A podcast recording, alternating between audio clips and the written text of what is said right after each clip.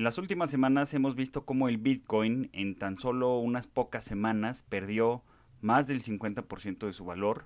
Eh, ya ha rebotado significativamente de ese nivel, sin embargo todavía se encuentra lejos de máximos históricos. Y la gente se pregunta qué está pasando, por qué vemos tanta volatilidad en el Bitcoin.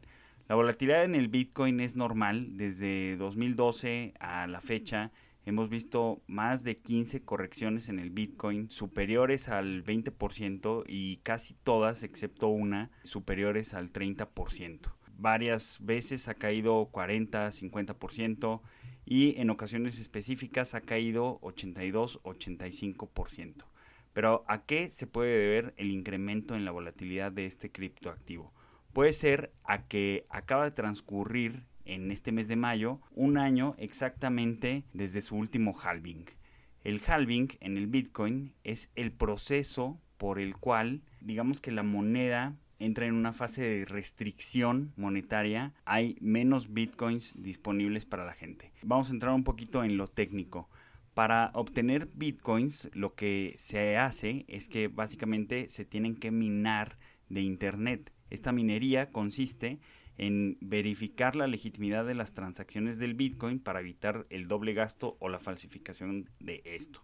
Hay una red de computadoras que están minando, están verificando estas, estas transacciones y pues una vez que esta red de computadoras llamados mineros han verificado un megabyte de transacciones que se llama bloque, de aquí viene el nombre de la tecnología de blockchain, que un bloque puede contener muchas transacciones o pocas, pues los mineros que eh, verifican las transacciones, el primero que verifica los bloques es elegible para ganar una cantidad de Bitcoin, eh, aunque también es posible que no gane nada.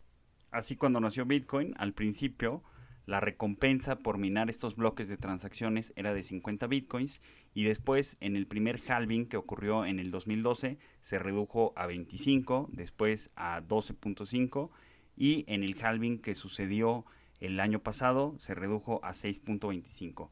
El próximo halving o el próximo corte de recompensa pues se va a reducir a 3.125 bitcoins por bloque. Este fenómeno sucede cada cuatro años. Esto está programado en el código del Bitcoin. Nadie lo puede modificar. Tendrán que crear otra criptomoneda si quisieran modificarlo. Pero pues la red del Bitcoin ya tiene millones de usuarios, por lo cual prácticamente es imposible cambiar esto.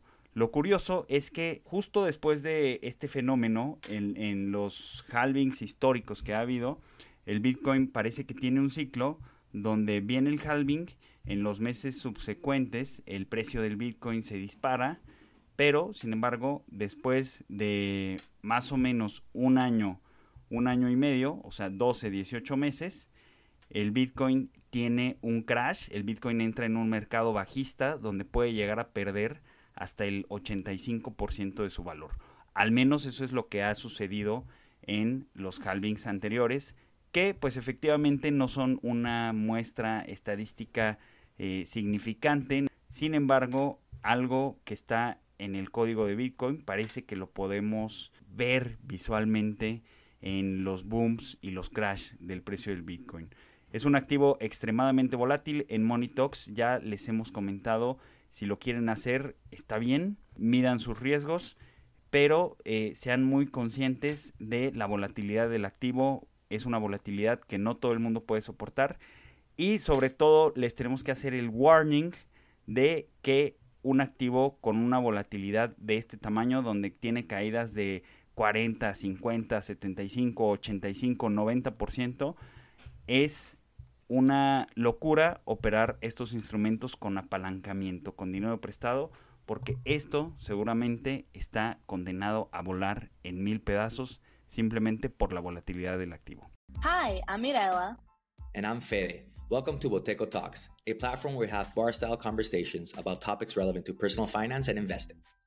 We're two strangers who matched on Bumble and are now friends figuring out our finances through this podcast. Boteco Talks' aim is to pull back the curtains on these seemingly complex subjects and talk about them as we would with friends at a bar. Every week, we're going to be sharing stories, breaking down ideas, and maybe even challenge some of the assumptions that you may have about personal finance. So join us at Boteco Talks.